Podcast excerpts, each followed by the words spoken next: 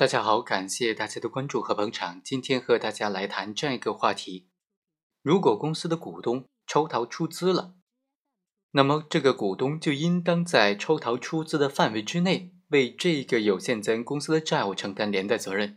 即使这个有限责任公司它确实是一个独立法人，确实是一个财务比较规范的独立有限责任公司，股东也应当为公司的债务在抽逃出资的范围之内承担连带责任。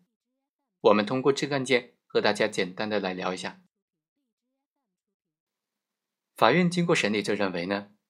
根据公司法司法解释三的规定，公司成立之后，公司股东或者公司的债权人以相关股东的行为符合下列行为之一的，而且损害公司利益为由，请求认定这个股东抽逃出资的，法院就应当支持。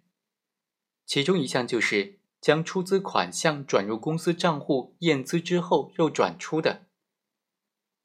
而本案呢，根据工商部门登记备案的资料。银行转账的单据等的材料可以证实，可以确认。二零零八年七月二十五日，这个公司他收到了一笔验资款，总共是一千万元。但是这笔款项呢，其中有九百七十万元当天又转走了。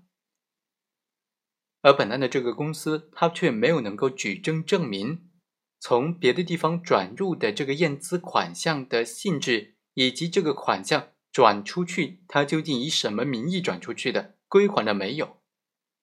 而且这个公司没有办法举证证明这笔款项转出去是不是股东所分红利，或者是其他的正当的取款事由。所以这个公司存在抽逃出资的行为，也就是将出资款项转由公司账户验资之后又转走了。根据公司法司法解释三的规定。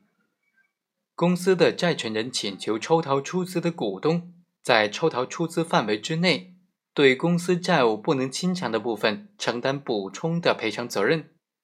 协助抽逃出资的其他股东、董事、高级管理人员或者是实际控制人，对此也应当承担连带责任。法院应当予以支持。抽逃出资的股东已经承担了这些责任的话，其他债权人提出相同的请求的，法院就不支持了。所以，法院最终就判决认为，因为这个股东存在抽逃出资的情况，所以应当在抽逃出资本息范围之内，对于公司的债务承担补充的赔偿责任。好，以上就是本期的全部内容，我们下期再会。